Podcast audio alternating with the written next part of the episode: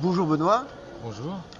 La série Le Royaume, c'est un anti-conte de fées Oui, je pars des clichés, des clichés des contes de fées, et je les tords. C'est pas, pas anti, c'est plutôt euh, on s'amuse avec les contes de fées. Les oiseaux, est-ce qu'ils y sont la morale de cet univers?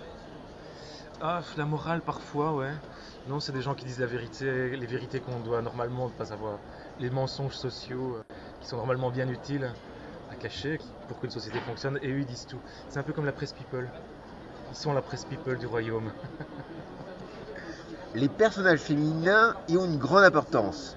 Vous avez dit que vous étiez fier de ces personnages car vous avez fait des choses plus dures en étant plus jeune. Ça veut dire que vous devenez mou avec l'âge? Non, non, non, c'est. Ah non, je- oui, non, bien sûr que. Non, je m'assagis.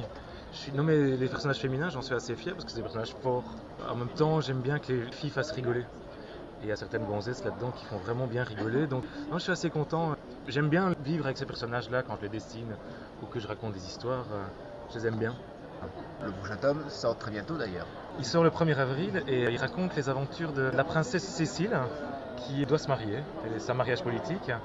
Elle n'a jamais euh, vu son prétendant et il vient au royaume pour lui faire la cour. Et donc elle attend un beau jeune homme parce qu'elle a reçu un portrait et il est magnifique.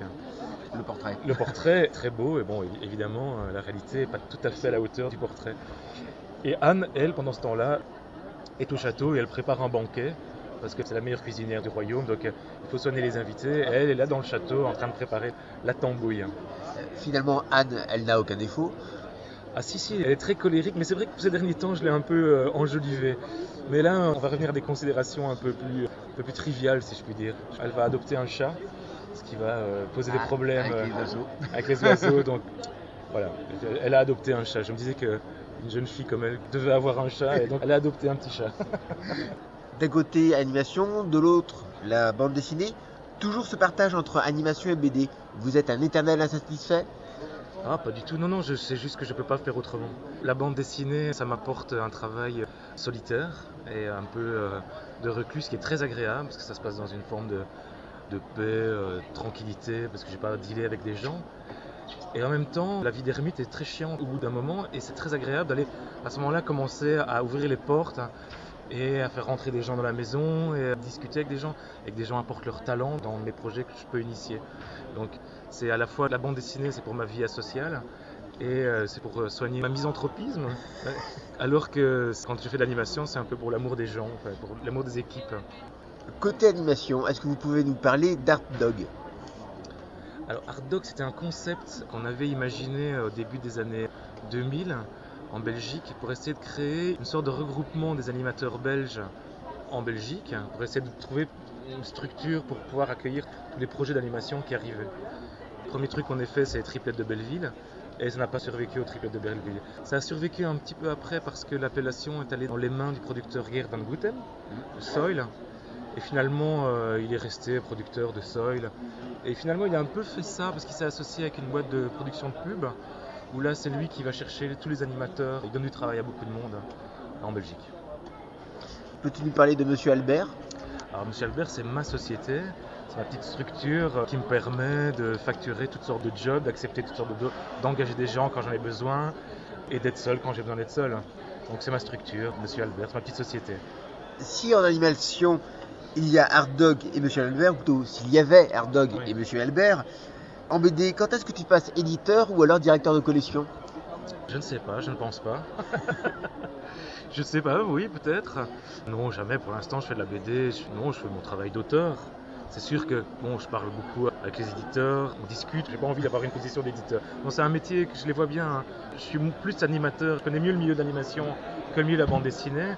Je vois un peu ce que c'est le travail d'éditeur. Je suis pas sûr d'être capable de faire ça. Vu le nombre de billets sur ton blog, ta vie est super passionnante. Ah, elle est terriblement passionnante. Je suis pas le seul à faire ce genre de choses. C'est un peu l'ironie de raconter. Il y a plein de gens qui racontent leur vie, parfois avec beaucoup moins de talent que Pénélope Bagieux ou Boulet, parce que c'est quand même des gens qui font ça avec beaucoup d'humour et beaucoup de drôlerie. Mais à côté de ça, il y a pas mal de blogs où les gens se répandent leur vie. euh. Quand j'ai découvert ça, je me suis dit, c'est incroyable comme les gens racontent leur nombril. Je me suis dit, bah, écoute, je vais faire la même chose, mais les choses les plus bêtes. Et au début, le concept, c'était vraiment ça, raconter les choses les plus bêtes. Euh, Parfois, je prends un peu des écarts. Et là, maintenant, je me mets dans des photos, en fait. Je me dessine dans des photos, ce qui est toujours assez rigolo. Il est souvent question d'un long métrage. Dernièrement, Carascoët est apparu aussi. Est-ce que tu peux nous en parler? Eh bien, il y a deux semaines, je reviens de Lyon, où j'ai participé au Forum Cartoon Movie, qui est une grande manifestation qui vise à mettre en relation des diffuseurs, les investisseurs, les producteurs d'animation à travers toute l'Europe et de représenter des projets qui sont pitchés pendant deux jours à Lyon. Et je suis allé avec mon projet Majorette, dont Marie et Sébastien Kerasquet m'ont aidé pour faire des recherches graphiques. Et donc on a présenté le projet euh, au monde de l'animation européen et ça s'est très très bien passé. On est rentré dans la phase de financement qui va durer très longtemps. Donc voilà, ce qui me donne le temps de faire de la bande dessinée en espérant que les producteurs réussissent leur mission de trouver du pognon. D'autre part, on voit qu'il y a des tests qui paraissent sur ton blog en ce moment des personnages féminins. Est-ce que ce sont juste des tests ou un futur projet? Non, c'est juste des tests, c'est des trucs. En fait, oui, je m'amuse en fait. Le blog, c'est aussi pour faire ça, c'est pour essayer des choses, pour pas me scléroser, pour essayer. J'ai fait d'autres choses. J'ai des bandes dessinées sur le côté. En fait, oui, j'ai fait une bande dessinée. Au début, j'essayais des bandes dessinées érotiques, mais en fait, c'est plutôt une comédie romantique avec des scènes très explicites. Voilà, le trait est terminé. On a 60 pages de couleurs. C'est un truc qui fait 110 pages. Et qui t'a pris deux ans qui m'a pris deux ans, ouais. Et donc là, il est terminé et je suis assez content d'avoir terminé. J'ai toujours fait ça un peu en secret parce que j'ai toujours mis un peu ça sur le côté. Et donc les dessins féminins, etc., sont un peu l'émanation de cette espèce de truc que j'ai à côté, que je fais ça tout seul, dans mon coin, en fait comme un loisir, si je puis dire, sans penser que ça pouvait être édité. J'ai rencontré Thomas Cadet, des autres gens hier, qui m'ont demandé de faire un épisode, j'ai accepté. J'essaie de faire un peu, de ne pas diversifier, mais de ne pas rester que dans, dans la BD euh, Le Royaume. Je pense que si je ne faisais que ça, je pense que je me scléroserais pour essayer de se nourrir l'esprit. Ceci dit, le royaume, je me force pas du tout, hein. je m'amuse beaucoup. J'essaie de ne pas rentrer dans une routine, c'est juste pour m'amuser de temps en temps. Très bien, bah écoute, merci beaucoup et puis bah, bon courage pour la suite de tes projets. Merci beaucoup.